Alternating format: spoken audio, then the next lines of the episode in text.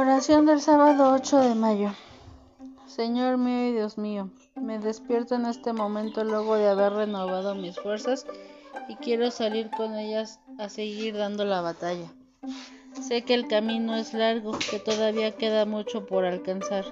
Hoy quiero darte gracias porque me has ayudado a aprender de los errores del pasado y me has permitido comprender lo que, lo que es importante no es si me equivoco, sino soy capaz de recomponer el camino.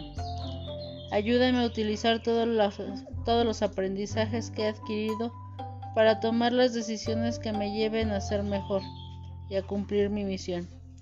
Mis planes no son nada sin ti y sé que has estado guiándome para que lo haga bien.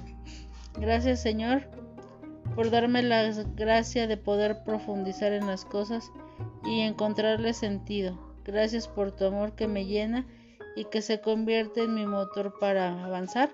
Amén.